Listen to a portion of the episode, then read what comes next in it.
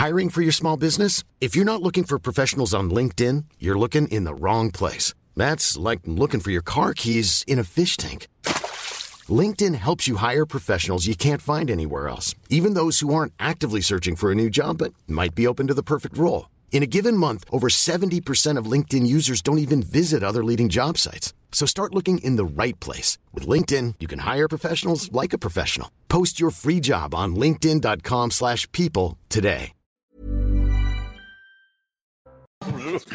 Bonjour à tous et bienvenue sur Europe 1 jusqu'à 9h30 ce matin pour l'heure des pros et évidemment sur euh, CNews. Ils sont plusieurs dizaines d'agriculteurs qui ont passé cette nuit en garde à vue sans qu'on connaisse d'ailleurs le nombre exact. Hier après-midi, 91 personnes ont été interpellées.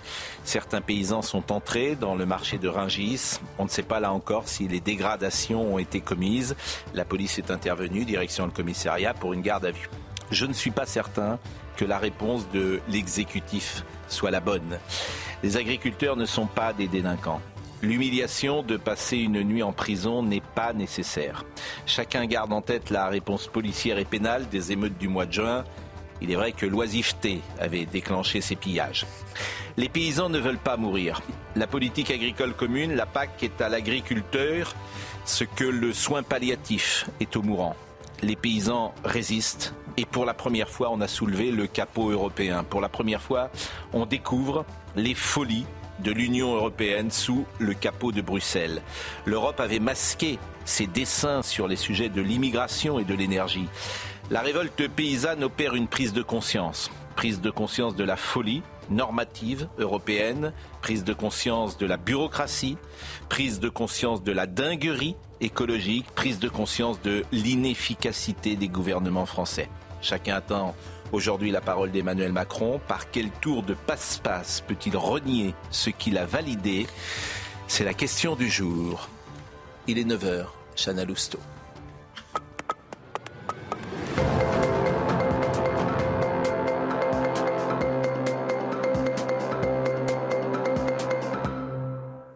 Bonjour Pascal, bonjour à tous. Les agriculteurs encerclent la capitale. Huit points de blocage d'autoroute sont toujours actifs et la coordination rurale suggère ce matin à tous ceux qui souhaitent aller à Paris de se diriger vers l'Assemblée nationale. Et puis c'est une journée décisive pour les agriculteurs. Un millier de tracteurs sont déjà arrivés à Bruxelles ce matin à l'occasion d'un sommet européen et ils viennent de tout le continent, France, Italie, Espagne ou encore l'Allemagne. Emmanuel Macron sera également dans la capitale belge avec Ursula von der Leyen. Il va tenter de négocier euh, des mesures en faveur euh, des agriculteurs, mais l'ancien ministre Pierre Lelouch n'est pas très optimiste. La France est aujourd'hui tellement affaiblie, elle, est, elle, est, tellement rentrée dans le moule que les gens ont perdu l'habitude d'une France qui se rebelle et qui dit ah, mes intérêts nationaux, c'est la préservation de mon agriculture. Or, j'ai pas du tout l'impression qu'ils ont écouté ce que disent les députés, les ministres de la majorité, qui sont dans le dans le mainstream, sont comme on dit le dans le en même temps. Alors il y a eu quelques avancées dès hier, parmi elles une nouvelle aide de 80 millions d'euros pour les viticulteurs, une nouvelle enveloppe jugée insuffisante. 80 millions d'euros, bien sûr qu'on dit d'accord, c'est bien 80 millions d'euros, mais c'est largement insuffisant par rapport à tout ça. Le problème, c'est qu'on nous écoute, on ne nous entend pas, très bien. Le problème, il est là, on nous écoute, on ne nous entend pas. Et puis ce chiffre, deux tiers des Français font plus confiance au privé pour scolariser leurs enfants. C'est ce que révèle notre dernier sondage CSA pour CNews Europe 1 et le JDD. D'ailleurs, les enseignants du public se mobilisent aujourd'hui. 40% seront en grève en moyenne. Voilà pour l'essentiel de l'information. C'est à vous, Pascal. Merci, Chana Lousteau, Sabrina Medjaber, Vincent Hervouet, Philippe Bilger, Gérard Carrero, Olivier D'Artigol, Gauthier Lebret euh, doit être avec nous également euh, au point rédaction. Et euh, nous sommes avec Christian Convert, que vous connaissez euh, bien évidemment. C'est vrai que ça me fait de la peine d'imaginer euh, que, je ne sais pas si c'est 70, 80 ou 90 agriculteurs ont passé la nuit en prison. Ça me fait de la peine. Je trouve qu'il y, a quelque chose, il y a quelque chose qui ne va pas dans cette réponse-là. Elle ne me paraît pas adaptée. cette humiliation ne me paraît pas adaptée. On ne sait pas d'ailleurs s'il y a dégradation ou pas euh, dans le marché du mine. Mais quand je vois euh, la dignité euh, de ces manifestations, quand je vois les prises de parole que j'entends depuis huit jours, ça ne C'est invraisemblable ce qui se passe. on est, on est dégoûté. bon, déjà, il y a eu un traitement spécial, hein, un petit peu pour nos gars là, qui arrivaient du Lot-et-Garonne, qui étaient en nombre. Et là-bas, c'est un secteur quand même qui est tous les secteurs sont pas pareils en France, le secteur est très difficile. Donc c'était convenu, hein, on a convenu, puisqu'hier on rencontrait le Premier ministre, on a quand même échangé. Euh, on a eu un bon échange d'ailleurs avec le ministre, mais on voulait traiter ce point qui pouvait être un point de conflit, puisqu'ils avaient mis comme objectif pas d'envahir Rungis. Hein, Rungis, c'est pas c'est pas votre plateau là. Ça fait combien d'hectares Rungis Donc si on avait euh, une cinquantaine de personnes qui allaient à Rungis, je ne pense pas que ça allait hmm. bloquer. L'objectif n'était pas du tout de bloquer. Mais on sait ce qui s'est passé à Rungis Il y a eu des dégradations ou pas? Ils y sont allés. Ils y sont allés. Ils sont rentrés dans le marché. Bon, ils sont allés. Ils étaient en voiture. Ils n'ont rien forcé. Ils étaient à pied. Après, ils sont rentrés dans le marché. C'était surtout pour la discussion. Je pense qu'on a vu ça sur les plateaux de tout le monde. Euh, ils, ont, ils avaient demandé à, à rentrer, mais apparemment, euh, ils sont rentrés, moi j'ai eu quelques photos euh, dans le marché, mais ils étaient une quinzaine qui sont rentrés, hmm. ni en effraction ni rien du tout. Alors j'attends de voir l'histoire des dégâts, hein, parce qu'il faut arrêter de nous prendre quand même pour... Bon. bon. voilà, donc c'est inadmissible. Après que ces gens-là, ils les emmènent en prison, quand le ministre, deux heures avant, qui nous dit Je veux que la France reste la France? Laquelle France? Bon, hein? Sandra Buisson est avec nous, elle va faire le point sur ces interpellations, parce qu'on ne sait, on sait pas le nombre d'interpellations. Si, si, en... 91. Bah, 91 hier. Bah, on était là-bas cette nuit. Ah, Sandra, d'abord, euh, est-ce que ces gens-là sont toujours en prison Et puis on écoutera après euh, l'avocat. En garde à vue. En garde à vue. Est-ce que ces gens-là sont toujours en garde à vue à l'heure à laquelle nous parlons? Combien sont-ils? Et est-ce que, par exemple, on va écouter l'avocate également de Karine oui, Duc, là-bas cette nuit. qui euh, n'a pas pu voir sa cliente parce que visiblement il y avait aussi des problèmes de procédure, si j'ai bien compris. Expliquez-nous ça, Sandra Buisson. Alors, pour les 15 personnes qui ont été interpellées hier matin pour avoir tenté de bloquer euh, un accès à Ringis, eux euh, sont sortis au bout de quelques heures de garde à vue euh, hier et on ne sait pas encore si des suites judiciaires leur seront réservées.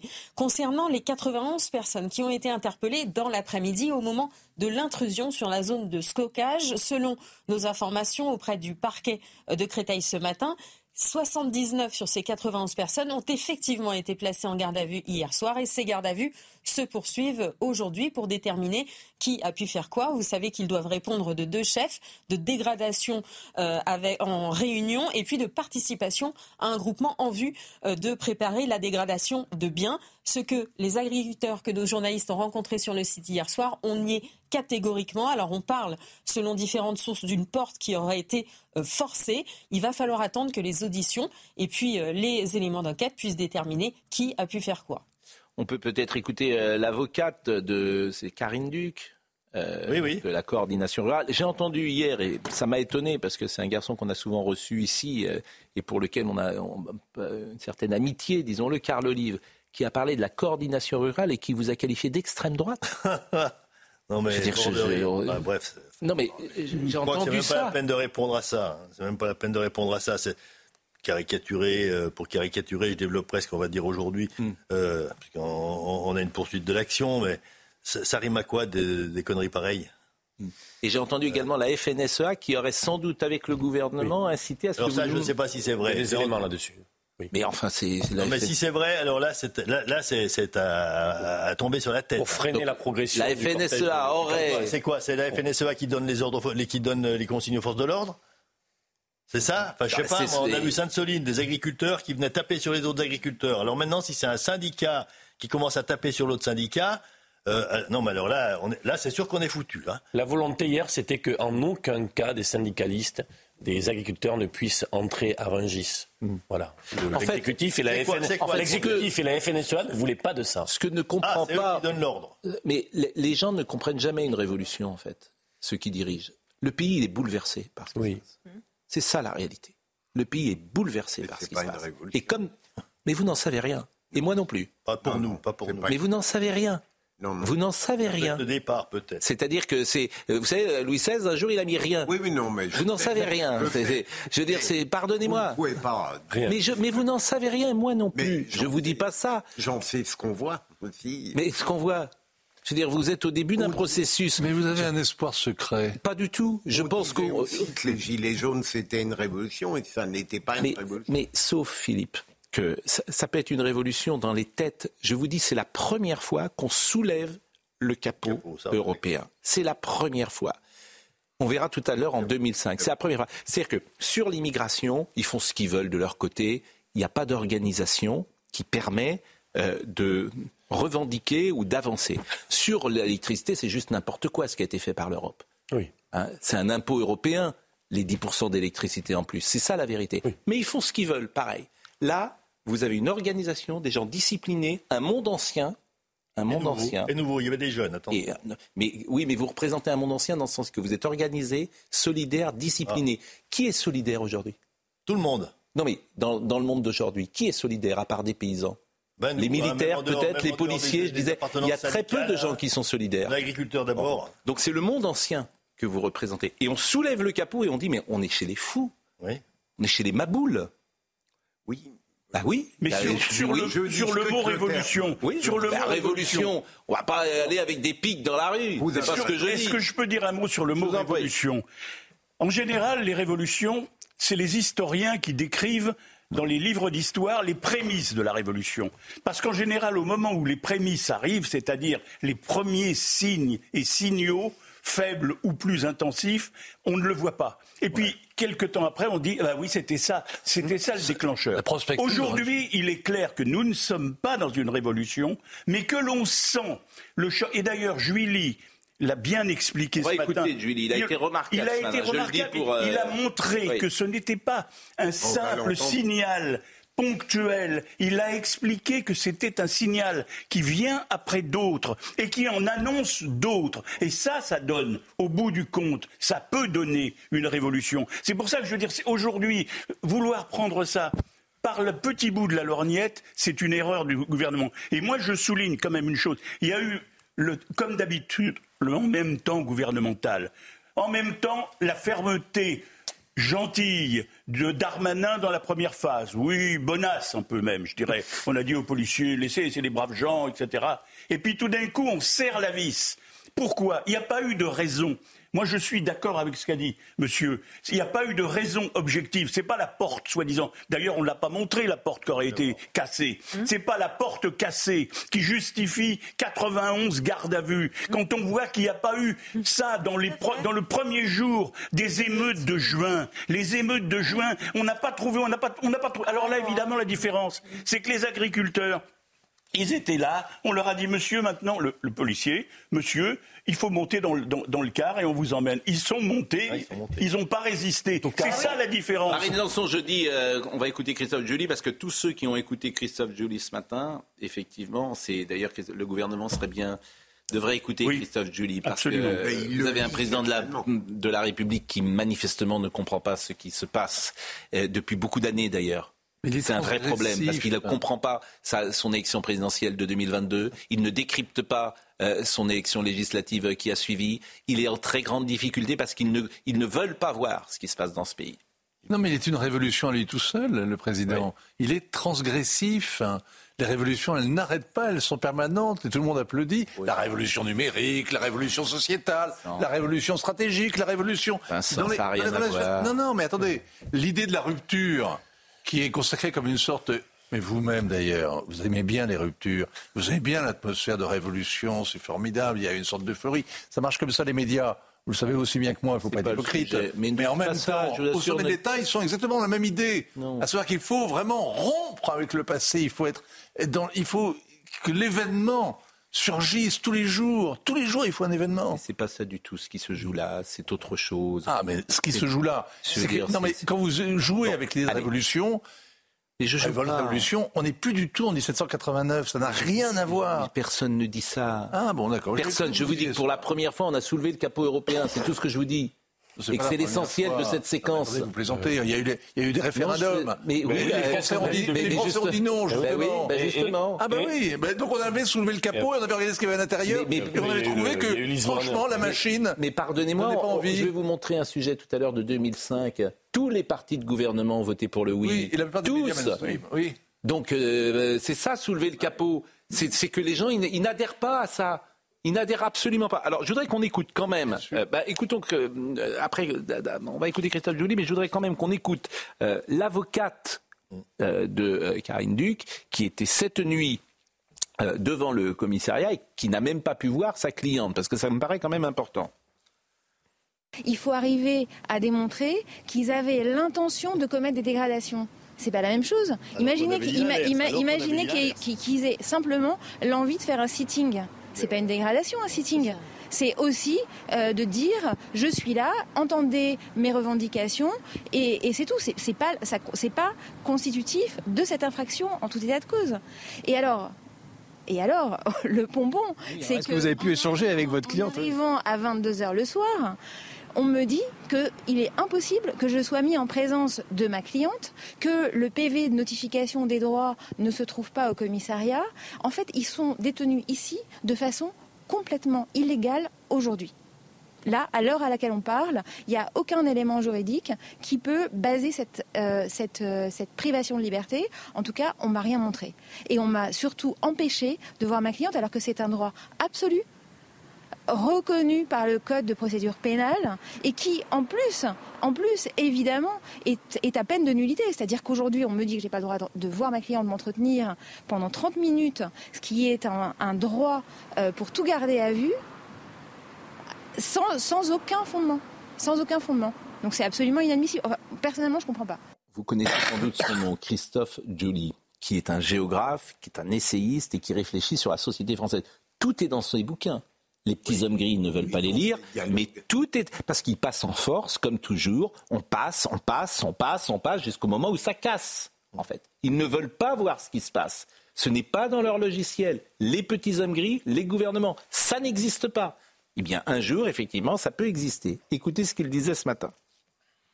Euh, cette France périphérique que j'ai essayé de conceptualiser depuis euh, depuis une vingtaine d'années, euh, où vit bah, finalement la majorité de ce qu'étaient les travailleurs de ce pays, des paysans certes, mais aussi des ouvriers, des employés, bref, tous ces gens qui sont maintenant un peu en périphérie, en périphérie du modèle économique que j'appelle aujourd'hui les dépossédés. dépossédés, pourquoi? Parce qu'ils sont dépossédés évidemment euh, de leur euh, travail, une, une, dépossession sociale de fait. Euh, c'est finalement cette France périphérique, le cimetière de ce que j'appelais hier la classe moyenne occidentale. Mais tout le monde dit ça, que la classe moyenne est déclassée, mais personne ne fait rien pour essayer de la reclasser. Sur le constat, on est à peu près tous d'accord lorsqu'il parle des mm. dépossédés. Ensuite, je ne vois pas comment leur redonner la propriété de leur destin. Ça, c'est très dur. Euh, le caractère inédit de, ce mouvement, c'est ontologique, c'est-à-dire que là, c'est vraiment la France qui se meurt sans ses paysans. Et, euh, euh, je ne sais plus ce que je voulais vous dire. Ah oui, c'était le chiffre que j'ai vu sur le nombre d'exploitations. 1992, il y en a 900 000. 2018, il y en a 300 000. En réalité, c'est la disparition d'un groupe social qui s'acte et euh, on se rend compte que c'est le plus grand plan social en réalité de l'histoire du droit du travail en France, mais en silence. Bah, en silence, et par exemple, M. Houellebecq l'avait écrit dans ses retenines. Alors, deuxième passage de euh, M. Guilly, euh, qui est, précisément vient sur ce thème. Et des normes également. Il y a une crise agricole, hein, de fait, une crise agricole qui est notamment liée aux normes européennes que subissent les paysans. Euh, d'ailleurs, ce qui est très intéressant, c'est que ce sont des normes qui sont imposées par des gens qui ne s'imposent aucune norme, hein, qui sont dans le no limit euh, du marché. Ça, c'est le petit paradoxe. Mais les normes, euh, alors il y a plusieurs choses, parce que là, il parle sans doute des libéraux, mais il y a également les normes écologiques. Il y a les deux. Il y a les normes du marché, non, il y a les normes du marché, euh, Pascal. Mais, les normes écologiques. On a souvent parlé ici sur la répartition de la valeur ajoutée, hmm. il y a un vrai problème, et les normes euh, hmm. environnementales, phytosanitaires. Mais je suis d'accord avec vous sur, il faut creuser cette idée sur le fait que il est en train de se passer quelque chose. Moi, je pense qu'on vit une bascule. Euh, pourquoi Combien de fois on l'a dit Non, non, pourquoi Pourquoi? Parce que depuis 2005, non mais je de m'en expliquer.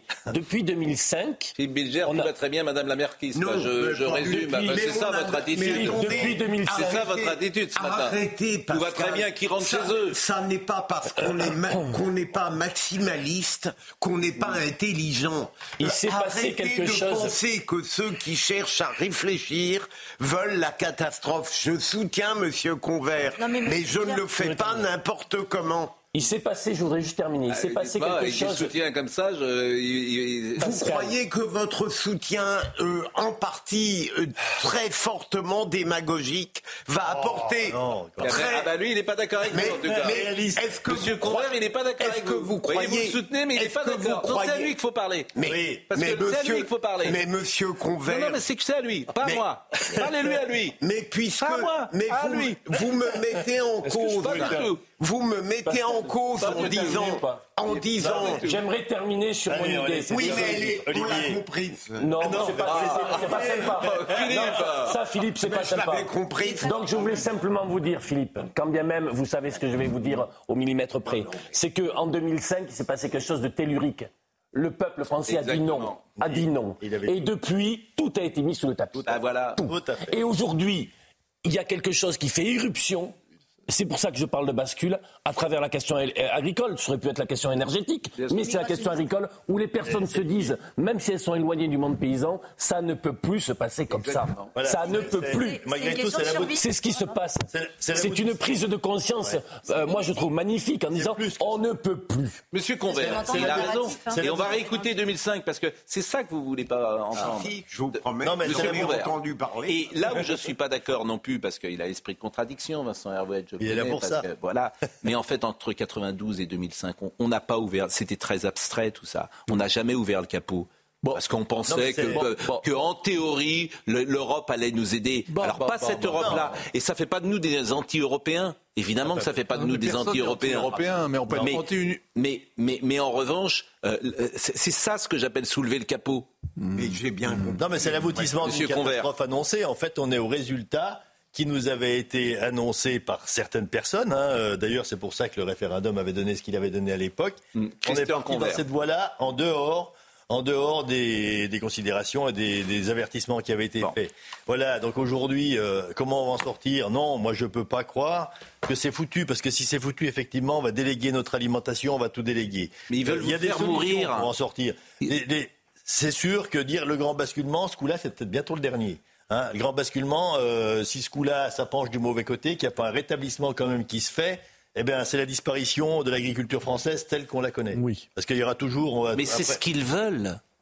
C'est ça oui, le mais grand pas paradoxe. ce que les peuples veulent. Et, non, et là aujourd'hui, mais les petits hommes gris, c'est ce qu'ils Oui, veulent. mais c'est que pas- vous mouriez. Non, moi, je C'est crois ça qu'ils veulent. que le pouvoir, c'est pas eux. Et quand Le je pouvoir, dis que la PAC, élus. quand je dis que la PAC, c'est la, la PAC est à l'agriculteur ce que le soin palliatif est au mourant. Voilà, c'est exactement la même on chose. est en période d'anesthésie, on arrive à l'euthanasie. Mais bon, euh, c'est, euh, mais on va s'en sortir quand même. Ouais, je pense Mais- quand même. ah, oui. Je pense quand même une chose, c'est qu'il n'y a pas d'exemple dans la France. Alors, les exemples, il faut aller les prendre ailleurs. Je vais en prendre un qui va peut-être vous choquer un petit peu en apparence. C'est l'exemple de Staline.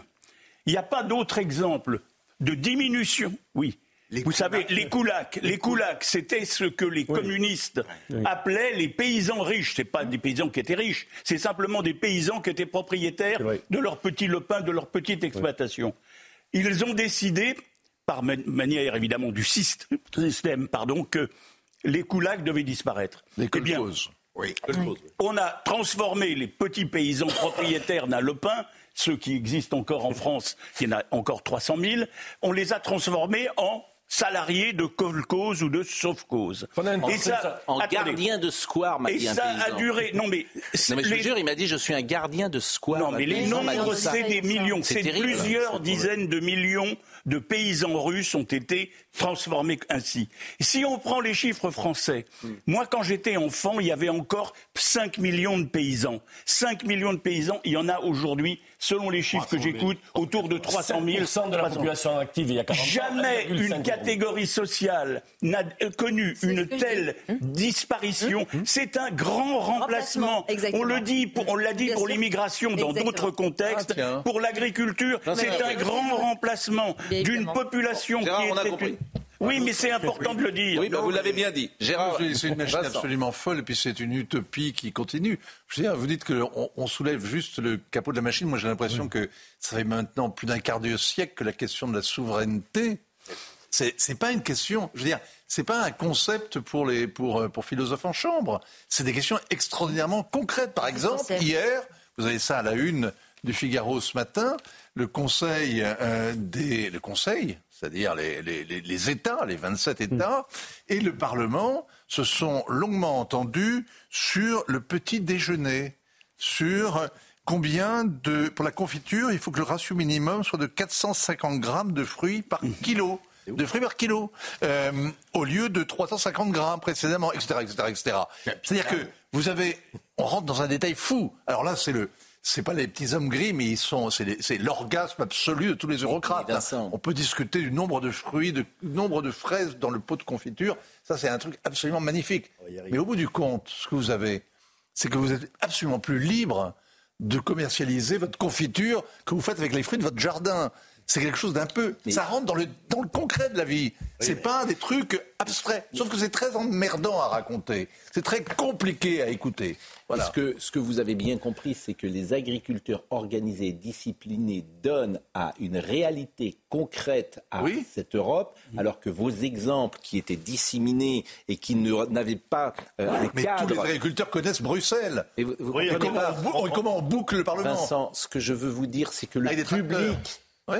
L'opinion publique, ça fait sept ans qu'on anime une, émission euh, le matin. Jamais on n'a parlé de folie européenne comme on en parle en ce moment, parce que d'une certaine manière, on a ouvert le rideau. C'est ça que je vous dis. à moitié pardonné. vous avez raison d'en parler aujourd'hui. C'est ça que je veux vous dire.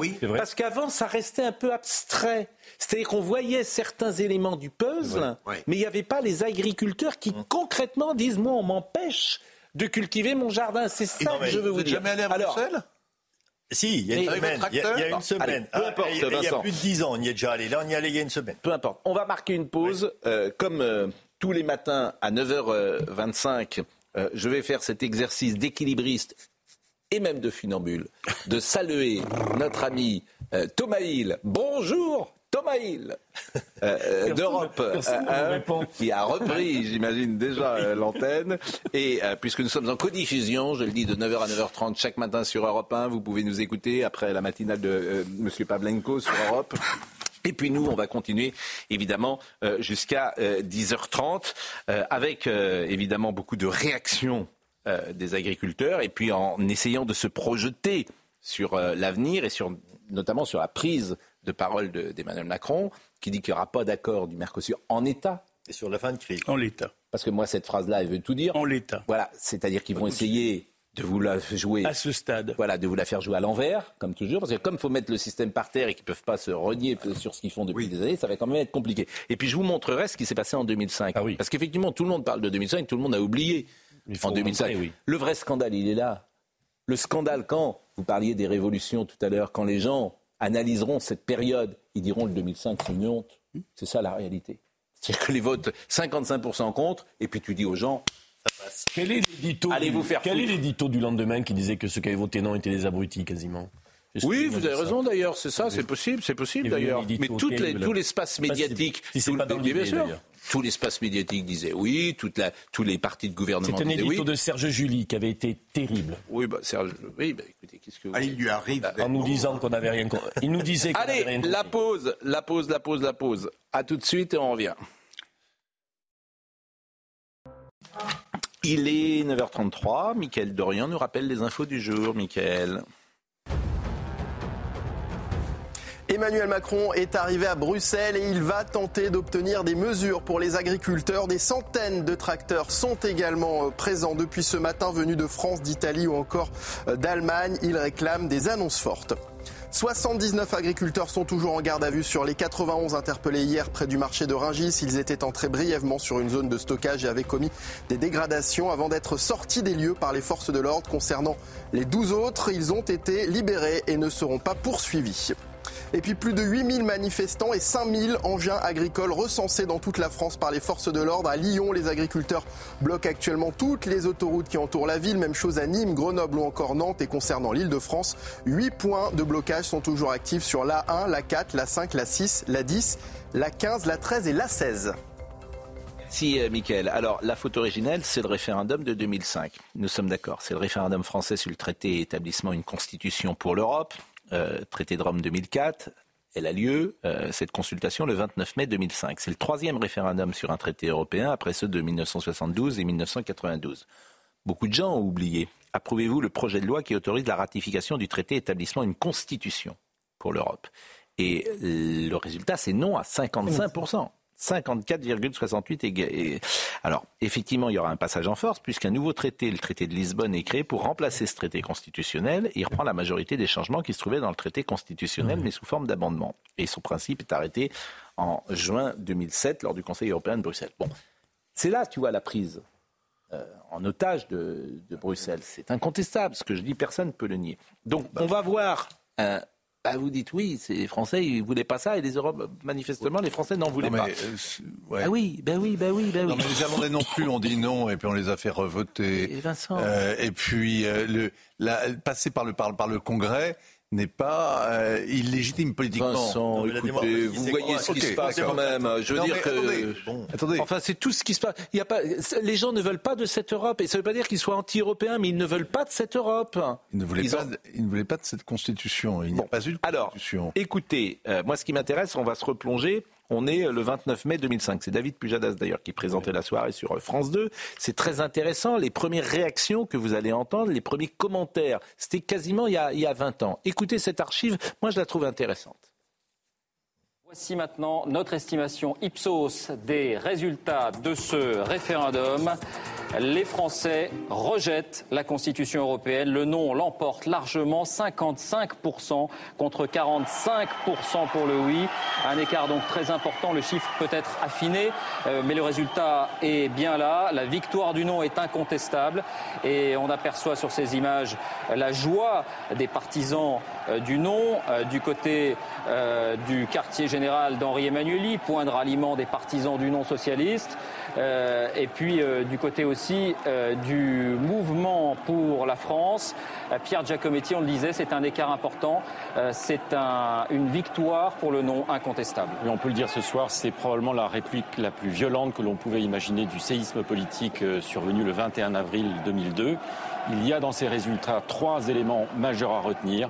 Le premier, c'est le vote politique. La majorité des électeurs de gauche ont voté non ce soir et parmi eux 58% des sympathisants socialistes. C'est le résultat inverse du référendum interne du Parti socialiste à la fin de l'année 2004. Et puis il y a aussi un phénomène sociologique. Le non est populaire. Il enregistre près de 60% chez les salariés, près de 80% chez les ouvriers dans l'enquête réalisée à la sortie des bureaux de vote aujourd'hui.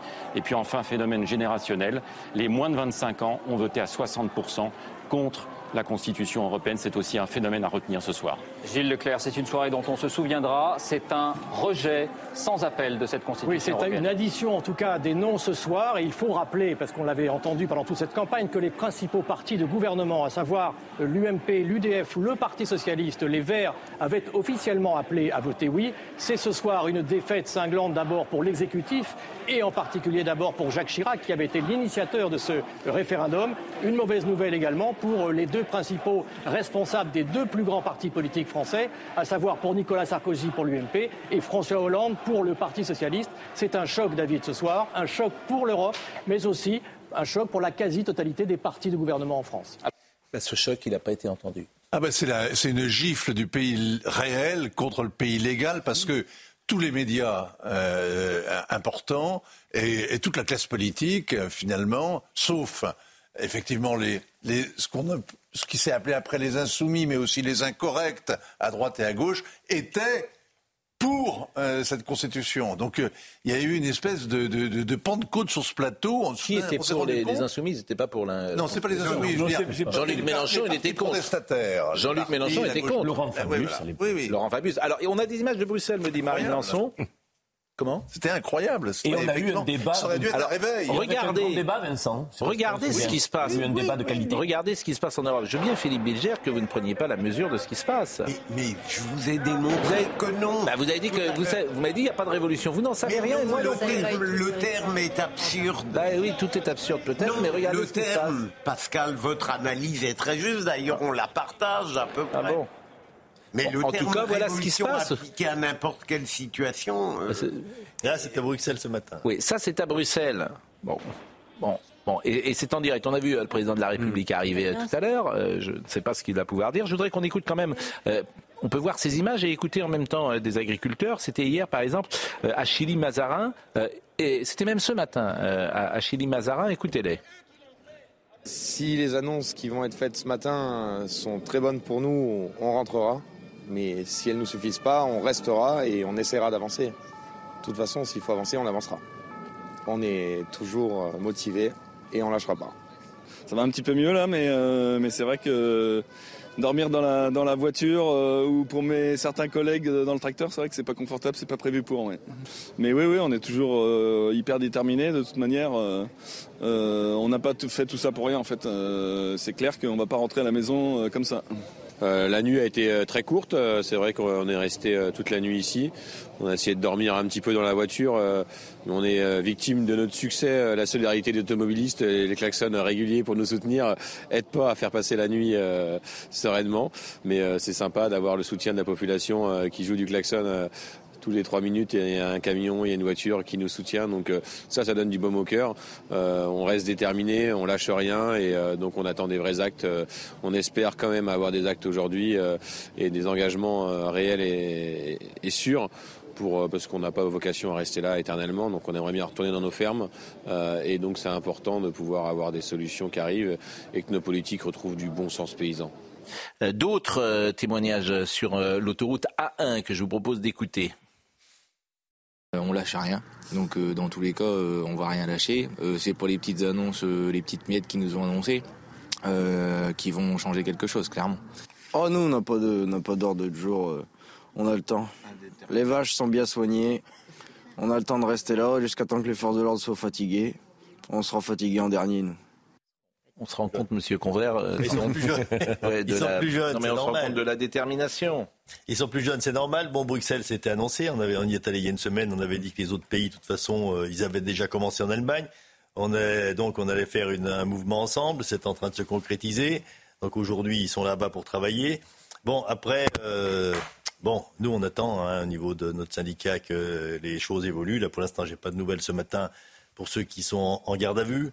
Euh, même si, bon, c'est vraiment triste ce qui se passe, mais si, on espère qu'ils seront lâchés dans la journée. Après, hier, les discussions qu'on a avec le Premier ministre nous laissent entrevoir quand même un certain nombre de lueurs d'espoir. Il hein. faudra que tout ça se concrétise. Donc, euh, je ne vais pas dévoiler euh, ce qu'on s'est échangé hier. Il nous dit qu'il y a beaucoup de choses qu'il a entendues. Donc, dans les annonces qu'il doit faire normalement avant midi, je pense qu'on espère retrouver quand même vraiment le concret de ce qu'on a Et moi, quand je l'ai entendu hier, Gabriel Attal, il dit ce que nous disons nous. Il dit en fait c'est un parcours du combattant de faire votre travail. Je crois que ça a été son expression. C'est ça le paradoxe, c'est que c'est comme si lui découvrait la situation. C'est vrai.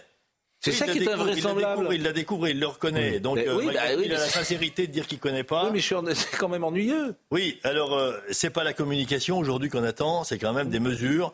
Et on sait très bien, euh, bon, on voit ce qui se passe à Bruxelles. On peut penser que le président va prendre la mesure. Alors Marc Fesneau, qui est quand même relativement absent, mais euh, on va l'écouter parce que lui-même, il dit la PAC est incompréhensible. Pourquoi? Il est relativement absent. Il découvre pas ce matin quand même. Mais je suis. Mais, non, non. Mais Nicolas, qui est un agriculteur qui est en garde à vue, qui est Nicolas, euh, il est monté d'Agen, c'est l'éleveur de chèvres. Il a 150 chèvres. Il a eu une réflexion formidable. Il a dit euh, Emmanuel Macron, il découvre pas le Mercosur ce matin.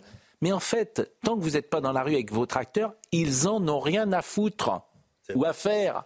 Pardonnez-moi de le dire comme ça. À faire, ils s'en fichent.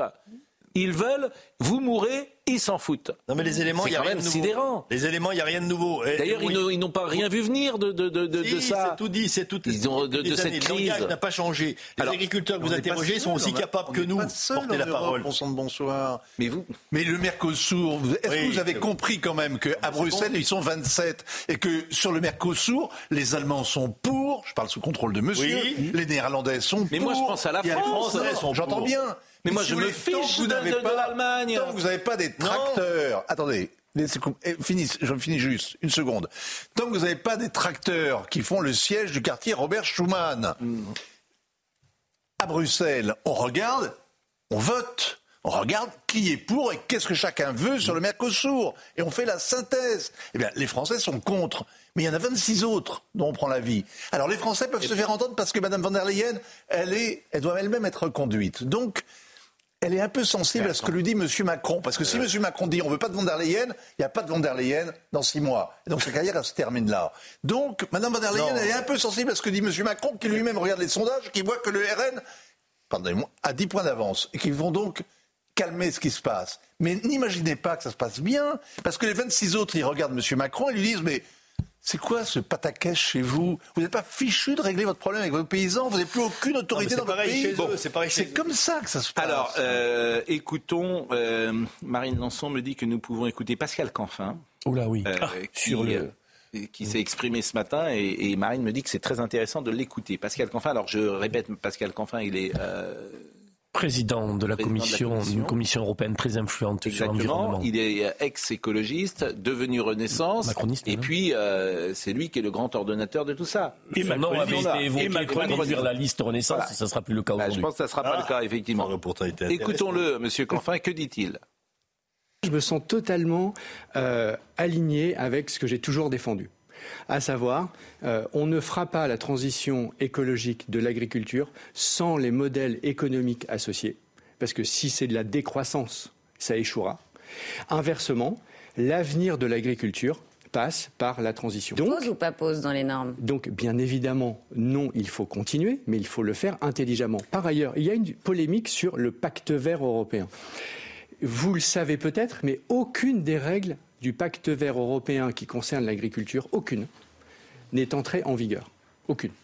Donc il y a une forme d'illogisme. Ça veut dire quoi? Ça veut dire que les agriculteurs crient avant d'avoir mal? Ça veut dire qu'il y a une forme d'illogisme à considérer que les difficultés liées à la situation actuelle des agriculteurs seraient liées à des choses qui ne sont toujours pas entrées en vigueur.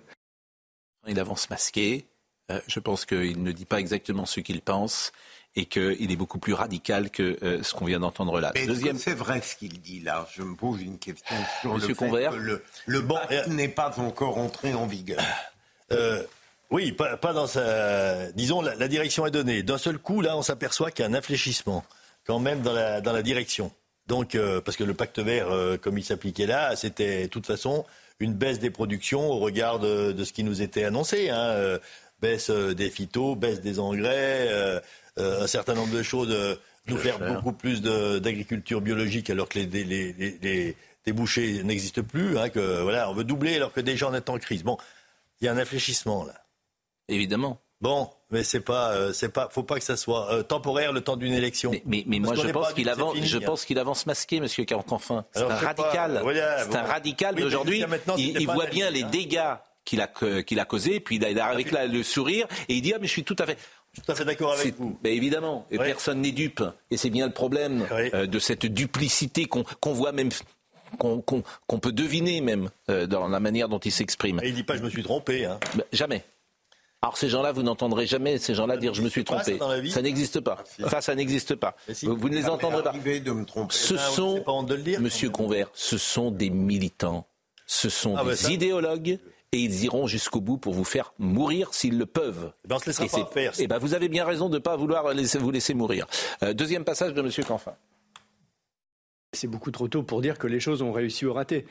On est en pleine euh, situation de crise qui n'a échappé à personne. On essaie de trouver les solutions adaptées, tant au niveau français qu'au niveau européen, sans euh, lâcher le point d'équilibre qui a toujours été le nôtre à savoir qu'il faut assurer euh, la transition écologique euh, et euh, la lutte contre le dérèglement climatique, tout en assurant la compétitivité de notre modèle agricole et de nos agriculteurs. Plus de revenus, plus de transition, plus de protection contre les concurrences déloyales. On va peut-être en parler ce matin avec le sujet du Mercosur.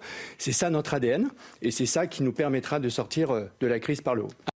Tout ça évidemment du vent. En plus, il y a un problème personnel qu'il a avec les agriculteurs, et j'en dirai pas davantage, monsieur Canfin. Et le troisième passage que je voulais vous faire écouter, vous allez l'entendre. Il n'y a pas d'indulgence. J'ai entendu sur le fait, qu'il y aurait deux poids, deux mesures. Sincèrement, euh, je serais le premier à le critiquer si c'était le cas. Je suis très transparent. Mais ce n'est pas le cas. Pourquoi? Parce qu'il euh, n'y a pas d'action euh, qui... Il n'y a pas de black blocs mais imaginez qu'il y a trois jours, quatre jours, le ministre de l'Intérieur ait envoyé les CRS, les CRS pardon, euh, contre les manifestants agricoles. Vous seriez les premiers à dire non mais qu'est-ce que c'est que cette absence de compréhension, de dialogue, on ne répond pas par la force. Donc on a fait ce choix, et je pense que c'est un choix normal vu la situation de tension. Par contre, et c'est la deuxième jambe qui est tout à fait nécessaire, il y a aussi des lignes rouges qui ont été fixées. Mm. Et non seulement elles ont été fixées, mais elles ont été appliquées. Bon, il a le sourire manifestement, Monsieur Canfin. ça le fait rire. Il a l'air content de lui. Donc, mais ils sont toujours très contents de lui, hein. euh, très contents d'eux, pardon. Ça, c'est toujours la base. On est compte cette image-là par rapport à, à ce que vous nous avez dit euh, avant de La fatigue qui a sur le terrain. Non, mais il est détendu, tout va bien.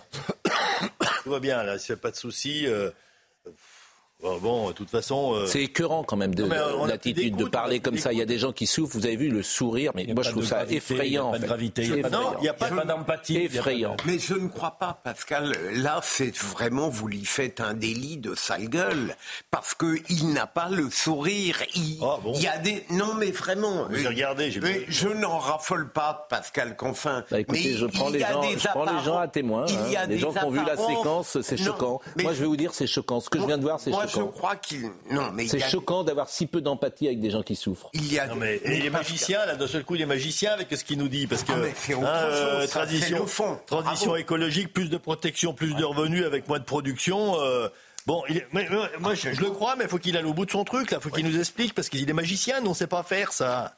Euh, bon, euh, Pour les assouplissements des règles, je voulais qu'on écoute euh, assouplissement des règles, c'est souvent demandé par euh, les agriculteurs. Et je le dis pour Marine Lançon, c'est ce que nous avions prévu de passer après le chapitre Bruxelles, les, les, les tracteurs européens qui, que vous avez vu d'ailleurs, que vous voyez en ce moment. Et, et écoutez ces assouplissements des règles, et notamment les jachères, c'est demandé par les agriculteurs. J'ai eu aucune information fiable sur le sur l'annulation des jachères pour euh, cette année et puis surtout pour les années à venir. Nous, on n'a pas d'informations à ce niveau-là. Après, euh, c'est pas que le fond du problème. Hein. Le fond du problème est beaucoup plus global que ça. Ça suffira pas. Enfin, en tout cas, à mon sens, ça suffit pas. C'est toujours pas assez. Euh, ils disent que ça reste que sur un an. Euh, nous, on veut que ça reste pour toujours. Quoi. C'est pas normal que ça reste sur un an. Il y a aucune, il y a aucun intérêt pour faire ça. pas satisfait alors. Pas du tout, pas du tout satisfait. Donc on, on tient le tant qu'on n'aura pas euh, ce qu'on veut. Et puis ces agriculteurs ont envie euh, sans doute que Emmanuel Macron s'exprime. On peut les écouter. Ah ouais, on verra. Euh, déjà, on espérait bien l'entendre un peu euh, sur notre mouvement parce que c'est vrai qu'il lance, euh, lance les premiers ministres et les ministres de l'agriculture, mais lui, on l'a pas encore entendu. Mais oui, on verra. On verra, on espère parce que c'est vrai que beaucoup de revendications sont quand même liées à l'Europe, donc on espère que demain son échange va, va changer quand même et va débloquer, va débloquer des choses, on va dire. Ça serait bien qu'il défende la paysannerie française parce que pour l'instant, jusqu'à présent, on ne l'a pas vu depuis le début de la semaine, depuis même euh, depuis 10 jours. Ce serait bien qu'il défende. Quoi. On, est là euh, pour la France et lui, il n'est pas tellement là pour nous. Donc euh, ça serait bien qu'il vienne soutenir les agriculteurs français. On va marquer euh, une petite euh, pause. S'agissant du Mercosur, me dit un homme proche du dossier, selon l'expression, la France est très ambiguë. 65% des réserves de lithium indispensables pour notre grand projet de centre de production de batteries sont concentrées en Amérique latine, Argentine, Chili, Bolivie. Sommes-nous prêts à sacrifier nos agriculteurs et nos éleveurs pour fabriquer des voitures que les Argentins achèteront aux Chinois? Bah, Évidemment, c'est ça l'enjeu. Bah oui.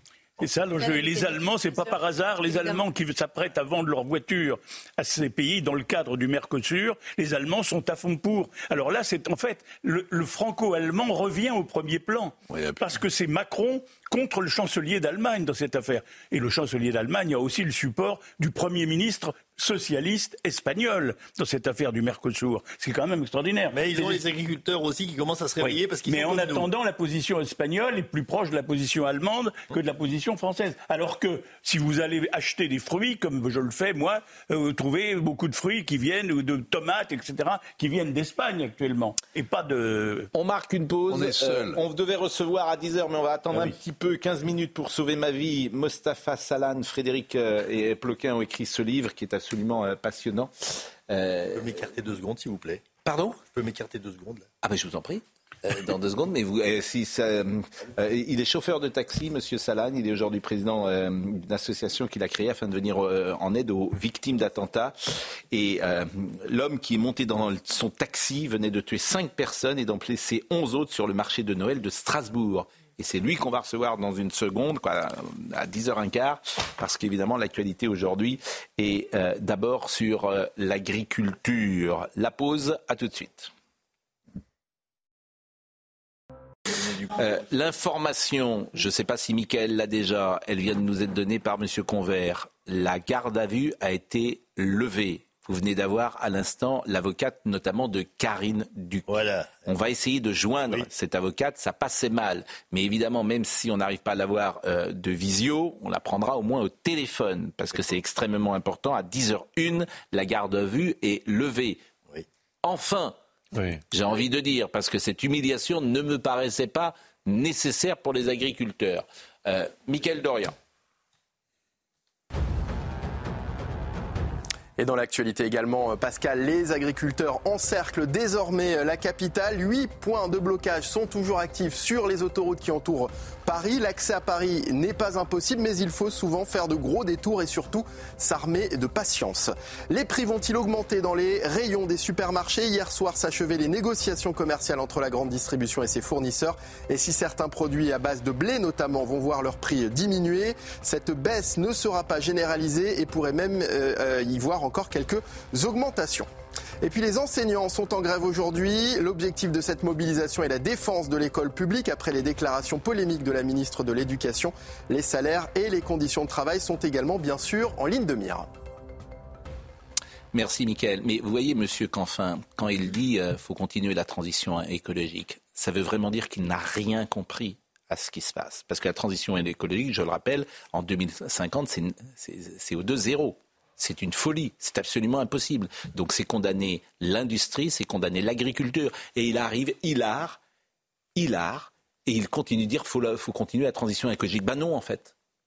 Ben pas comme ça, en tout cas. Pas comme ça. Ils sont pas comme ça. Parce que c'est condamner toute l'industrie française et condamner tout au nom d'une idéologie. Et attention, vous avez en face de vous des idéologues. Ah. Donc la bataille, elle va être rude.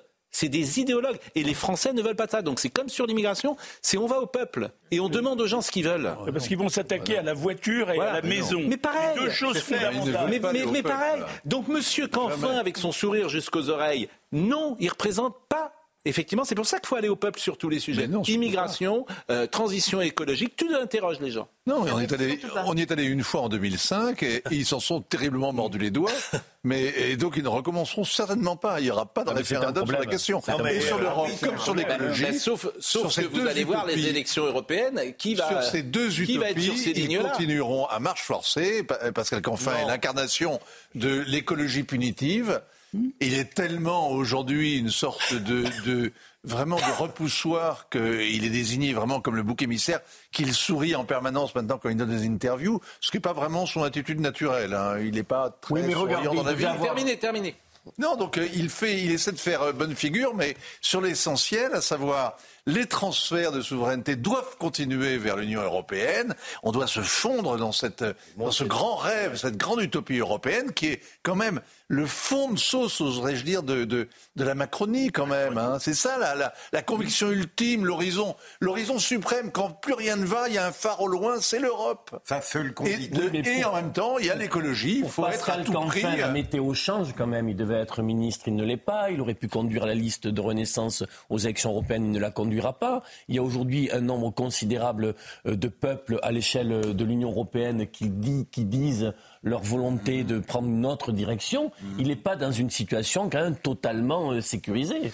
Je trouve qu'ils sont Est-ce que vous, que vous a dit, euh, vous avez eu l'avocate, euh, c'est Déborah euh, Roilette, on l'a entendu tout à l'heure, l'avocate. Donc, vous avez pu échanger avec elle. Malheureusement, elle est avec sa cliente et ben, pour le moment, si, si, elle a accès à la cliente, elle va donner priorité à la cliente. Ce qui est bien normal. je peux concevoir. Euh, bon, elle me donne l'information que la garde à vue est levée, qu'ils sont en train de sortir les uns après les autres. Donc elle attendait effectivement mm. Madame le Duc, qui est quand même euh, la responsable un peu de, l'action et du mouvement. Donc euh, c'est à elle que va et que moi je laisserai bien sûr évidemment la place pour la mm. communication parce que on se demande ce qu'ils ont vécu cette nuit, quoi. Ben, évidemment. par contre, ce que vous dites là, je suis pas d'accord avec. Hein, parce ah. que si on continue comme ça, il n'y a pas d'alternative. L'alternative, c'est la révolution. C'est ce qui est peut-être en train de commencer. Donc je pense qu'entre la révolution et les élections, il faut qu'on ramène le peuple aux urnes. Hein, parce que depuis cette date-là, de trahison du référendum, ça ne fait que baisser les, participations. Et ça finira par une révolution. Et ça peut commencer avec ce qui se passe aujourd'hui. Hein, euh, moi, je ne pense pas que les agriculteurs voudraient être à l'origine de ça. Mais par contre, il faudra qu'on s'en sorte et on s'en sortira. La manière démocratique, c'est les urnes. Hein, donc on est bien par les urnes. Euh, il y aura peut-être cette étape-là. Il en faudra d'autres. parce qu'à un moment, euh, je pense qu'effectivement, le peuple sur ces sujets-là, il, a envie de garder une, une, souveraineté nationale, la souveraineté. Il est tenu à l'écart. Et Emmanuel Macron. C'est pas mondial la souveraineté. Et Emmanuel Macron, je le répète, n'a pas compris l'élection présidentielle de 2022. Ah, il est pas si quand même. Ou, plus exactement, il, veut, il refuse de la comprendre. et surtout, il n'a pas compris l'élection législative euh, qui a suivi. Eh ben, on voudrait bien voir demain. Je vous propose d'écouter Claude. Euh, Claude, c'est un viticulteur que nous avons entendu ce matin sur euh, CNews. C'est un viticulteur qui a pris la la, parole et notamment qui a parlé des aides, parce que ça c'est un sujet dont on parle souvent. Euh, les rustines, c'est fini. Euh, vous n'avez pas besoin d'aide. Vous, vous demandez simplement à pouvoir faire votre travail et, vivre de votre travail avec dignité. Euh, je, citais un, paysan avec qui j'étais en ligne qui me disait aujourd'hui je suis gardien de square. C'est-à-dire que mon champ, mais, mais, mais je, je, reçois tout de la PAC, c'est des aides que j'ai, mais je suis gardien de square. Cette expression, je l'ai citée d'ailleurs hier. Également, c'est terrible. Et il est en garde à vue. Et il est en garde à vue. Bon, des tout ce qu'il fait, tout ce qu'il fait, ouais, par rapport à des choix Écoutez Claude, écoutez Claude, il était au micro des équipes de CNews. 80 millions d'euros, bien sûr qu'on dit d'accord, c'est bien 80 millions d'euros, mais c'est largement insuffisant par rapport à tout ça. Le problème, c'est qu'on nous écoute, on nous entend pas, très bien. Le problème, il est là, on nous écoute, on ne nous entend pas. On dit oui. Le marasme qui se passe à l'heure actuelle, ça fait un petit moment que je suis dans l'agriculture, mais une crise comme ça, j'ai jamais vu. Ce désarroi des, jeunes qui, sont prêts à arrêter, pour moi, c'est quelque chose de catastrophique. Quoi. Il n'y a, pas que le revenu, il y a aussi la, perte de confiance du monde agricole. C'est ça qui est important. Un mot euh, de Marc Fesneau euh, sur la PAC. et euh, les ministres de l'Agriculture lui-même disent ce que nous disons. Ah bon? On ne peut pas avoir une PAC, je le dis très simplement, très tranquillement, très pacifiquement, mais qui soit à ce point complexe et qui soit à ce point incompréhensible tant pour parfois nos administrations que pour nos agriculteurs. Donc on a besoin de s'engager résolument dans la voie de la simplification. Vous avez des agriculteurs aujourd'hui qui touchent des aides et qui ne savent pas flécher le pourquoi ils touchent des aides. Mais vous vous rendez compte mais, je, vous assure, quand je dis le capot, on a soulevé le capot. Je, vous assure, c'est exactement ça. Parce que même nous, on n'est pas au fait, puisqu'on n'est pas agriculteur. en fait, dans notre vie, nous, de journalistes, on n'est pas soumis en permanence ou à des normes ou à des euh, contraintes comme ça. On l'est parfois dans nos vies privées, par exemple avec les logements, mais très peu par rapport euh, aux entrepreneurs, aux artisans, aux agriculteurs, dans les vies. Euh, quand en fait, quand tu es salarié, tu échappes un peu à ce monde-là. Mais dès ah bah que tu es artisan, patron, agriculteur, en fait, dès que tu es indépendant. C'est notre quotidien, bah tous les jours. Dès que tu es indépendant. Les aléas. Ah oui. Face aux aléas. Donc ça rend. Ce c'est pas une question d'être de droite ou d'être de ah, gauche. même quand vous sortez du commissariat, vous restez en garde à vue, dans votre champ. Oui, ben on a les satellites qui tournent hein, en permanence. Euh, bon, ils savent exactement ce qu'on fait. Hein. Il y a un arbre qui est coupé trois jours après, ils le savent, parce que les satellites passent tous les trois jours sur nos parcelles. Euh, bon, euh, on plus par exemple, les, contrôles de l'OFB qui sont en permanence, il a vu quand même le surcontrôle qu'il y avait au niveau des agriculteurs. Ah, c'est comme si vous avez un chien aux fesses toute la journée. On lui a dit à un moment, il faut neutraliser le chien. Hein. Si seulement il hein. pouvait faire ça. Euh, non, mais c'est bon. Euh, enfin bon, on n'en peut plus, quoi. Mm. Mais les agriculteurs, les agriculteurs sont soutenus par euh, leur détestation de ces normes étouffantes. il y a d'autres univers en France qui meurt à cause, des normes. je serais prêt à le développer, mais je ne le ferai pas dans le domaine judiciaire. C'est hallucinant. On peut aussi souligner, Monsieur vous le deux poids. Pardon vous avez raison. Est-ce qu'on peut souligner le deux poids deux mesures de la surveillance vis-à-vis des agriculteurs qui travaillent 90 heures par semaine et le manquement de surveillance et le manquement de déploiement de dispositifs policiers comme on le voit avec ah les ben, agriculteurs dans certains quartiers de France où il y a des points d'île, des règlements de compte, des personnes qui sont assassinées justement parce qu'il n'y a pas de contrôle. Ah, mais c'est facile, nous on se rebelle pas. on, se rebellera pas. Le refus tempérer, ça n'existe pas chez Je voudrais comprendre comment ça se fait que l'avocat n'ait pas pu voir les garder à vue parce qu'il y avait personne au commissariat pour la recevoir, parce que les procès verbaux, il y avait personne pour les faire. Euh, donc ils sont tous, je pense qu'ils sont tous sur le terrain. Quoi. Il y a un mmh. moment, il faut peut-être redéployer les effectifs. Et la détention de... si, ça serait, si ça serait vraiment des délinquants graves, il y, a, enfin, il y a vraiment de quoi de, soucis à se faire. Quoi que l'avocat puisse pas avoir son client. C'est comme ça qu'après les gens se retrouvent dehors. Hein. Déborah hein. euh, Roitelette, c'est l'avocat. On va essayer de la joindre avant la fin de l'émission. Euh, ça serait bien.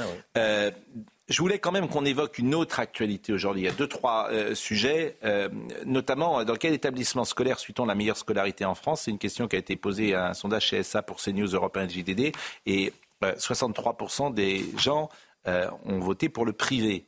Ça aussi, ça en dit long. Je ne suis pas sûr qu'il y a 40 ans, on, on pensait ça. C'est l'effondrement de l'État, en fait, dans tous les domaines. C'est-à-dire que les gens qui ont le choix, ben, ils mettent leur enfant dans le privé parce qu'ils ont compris, pour plein de raisons, Beaucoup de bah, en tout cas, quand tu les interroges, dans quel établissement scolaire suit-on la meilleure scolarité Ils pensent 63%. C'est très important, en fait, comme chiffre. Mais je ne veux pas dire que tout ça va dans le même sens, mais c'est au, fond le même rapport que nous avons aujourd'hui avec ceux qui euh, gouvernent le pays euh, depuis euh, tant d'années. Alors, Madame Oudéa Castera, effectivement, elle est toujours la cible des polémiques. Bon, on en a parlé hier, je ne voudrais pas qu'on en reparle aujourd'hui, parce qu'on ne va pas s'acharner, mais c'est quand même une journée de, de, de, mobilisation. Les profs sont en grève. Oui. Ah. Elle est très suivie dans le premier degré, notamment. Hmm. Bon, parce que les enseignants ont un certain nombre de revendications sur le métier, ils sont inquiets sur les groupes de niveau, par exemple. Bon. Oui, mais bon, enfin, il faut regarder ce qu'ils disent. C'est pas totalement. Euh, et, puis dans l'actualité également, il y a Gérard Miller. Gérard Miller, euh, ah. puisque trois femmes accusent le psychanalyse Gérard Miller d'agression sexuelle. Donc il a euh, répondu, euh, Monsieur Miller, on en a parlé hier évidemment, les plaignantes l'accusent d'attouchement ou de viol sous hypnose. Et il rejette ces accusations, avançant qu'il n'y a jamais eu quoi que ce soit qu'on puisse qualifier d'agression sexuelle ou pire de viol, dit-il. Rien de ce que j'ai perçu ne m'indiquait qu'elle voulait mettre un terme à la situation, car sinon à l'instant même j'y aurais euh, mis un terme. Donc il a quand même reconnu euh, des relations. Euh, en ce qui me concerne, dit-il précisément, les femmes qui me mettent en cause, si quelque chose leur a déplu lorsqu'elles étaient avec moi, je n'ai aucune hésitation à l'affirmer. Rien de ce que j'ai perçu ne m'indiquait qu'elles voulaient mettre un terme à la situation, car sinon, à l'instant même, j'y aurais mis un terme. sans être hypnotisé tout en restant parfaitement conscient, il y en a, il y a en effet des situations où celles qui ne manifestent d'aucune manière son refus, qui répond même oui aux questions qu'on lui pose pour s'assurer de son acquiescement, se sent dans l'impossibilité d'exprimer librement un désir qui conviendrait à celui euh, de l'autre, a-t-il dit. Bon, hier soir, on était avec euh, Gilles-William Golnadel, qui est avocat. La présomption d'innocence, bien évidemment, euh, doit exister. Pascal, j'ai connu aux assises deux affaires très importantes de, de viol sous hypnose. C'est effrayant de voir à quel point s'il est coupable, hein, je n'en sais rien. En tout cas, dans les souvenirs que j'ai, les accusés, ils ont une influence, mais c'est hallucinant sur des véritables victimes qui sont violées le matin et qui, par une sorte d'influence délétère dont elles ne parviennent pas à se défaire, reviennent l'après-midi et ça recommence. Moi, j'attends, j'attends la réaction des féministes de gauche, comme je les appelle. Euh, qui n'ont aucun mot pour les femmes iraniennes, aucun mot pour les femmes afghanes, aucun mot pour les gamines qui se font maltraiter dans les quartiers par les caïds, aucun mot pour les femmes euh, de confession juive qui ont manifesté le jour de la, manifestation internationale contre les violences faites aux femmes, qu'elles ont d'ailleurs euh, expulsées euh, du cortège. J'attends de voir les réactions de ces femmes qui accusent Claire, qui s'est faite violer par une personne sous OQTF, d'être d'extrême droite. J'accuse, j'attends pardon de voir les réactions de ces féministes de gauche quand il s'agit de, de défendre M. Gérard Miller, grand compagnon de Jean-Luc Mélenchon. Ouais. Mais il ne nie absolument Plus pas. Trop sur la dernière période. Oui, plutôt ça. Mais grand compagnon, Jean-Luc Mélenchon, grand, ami de, la Dame de Pique, Madame Sophia Chikiro. Exactement, grand compagnon. Madame de Pique, c'est. Et grand honneur de leçon. Grand honneur de leçon. Disons-le, pas quelqu'un de très sympathique. Bah, Disons-le, hein, euh, c'est un jugement personnel, mais je pense qu'il est partagé. C'est pas quelqu'un de très sympathique quand vous Moi, le voyez. j'aime pas les chasses à l'homme. Oui. Mais j'aime encore moins les chasses aux jeunes filles, surtout sous hypnose.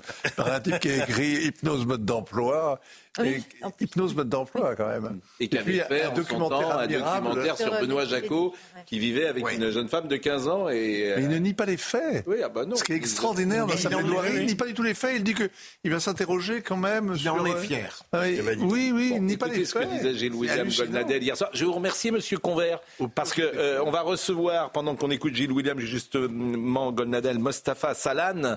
Je vous remercie grandement. Ben, je vous remercie. Ah, je pense qu'on est... donner la fin de la, On est Comment ah, ah, oui, bah, restez. Euh, là, on est à l'antenne jusqu'à 10h30. Bah, si j'ai encore 5 minutes après bah, pour. Euh, ah oui, restez. simplement, comme on est limité par les, les places. Oui, oui, ben, je vous, euh, ah. si vous voulez. Hein, sinon, vous attendrez. Ah non, j'attends pas. Je, je, vous attends vous. Mais, bon, mais je peux vous dire en quelques minutes quand c'est le moment. Voilà. Dans, voilà, dans deux secondes, vous nous apportez de nouvelles informations. Monsieur Salan va entrer sur ce plateau. 15 minutes pour sauver ma vie. Euh, c'est euh, chez Plomb. Mais écoutons ce que disait Gilles Willem Goldnadel euh, hier soir sur notre plateau sur l'affaire Gérard Miller. Ça, me, ça m'inspire des sentiments mélangés. la première, vous savez bien que je n'aime pas beaucoup qu'on rende public des accusations alors que la personne n'est pas mise en examen. Et je ne vais pas faire une exception pour Gérard Miller, avec lequel j'entretiens des relations assez médiocres. Euh, ceci fermement pesé, sincèrement pesé, je vous avoue que dans la hiérarchie de ma compassion, ma compassion ne va pas directement pour les gens de la France insoumise qui sont les hmm. premiers à tomber tête baissée sur les gens que l'on accuse avant tout procès. Et j'observe enfin que je n'ai pas vu beaucoup de femmes féministes de la France insoumise qui tirent sur tout ce qui bouge, tirer sur M. Gérard Miller. Bon, affaire à suivre et la présomption euh, d'innocence, je le répète, doit prévaluer. Mostafa Salan, bonjour. Bonjour. Et merci d'être avec nous. Je vous en prie. Vous êtes chauffeur de taxi. J'étais chauffeur de taxi, je ne le suis plus. Et ce qui vous est arrivé, euh, évidemment, est tout à fait exceptionnel. C'est un événement qui aura marqué votre vie, il y a avant et après, puisque euh, vous êtes donc chauffeur de taxi en 2018 et l'homme qui monte dans votre taxi vient de tuer cinq personnes et il en a blessé 11 autres sur le marché de Noël de Strasbourg. On est le 11 décembre 2018, euh, vous êtes pris en otage, le terroriste braque sur vous une arme à feu et vous comprenez que votre vie est en danger. Oui, je comprends immédiatement. Il est 19h58 exactement. Je venais de déposer euh, quatre parlementaires. Et sur les quatre parlementaires, il y en a trois qui ont laissé la porte arrière ouverte et il en a profité pour s'installer.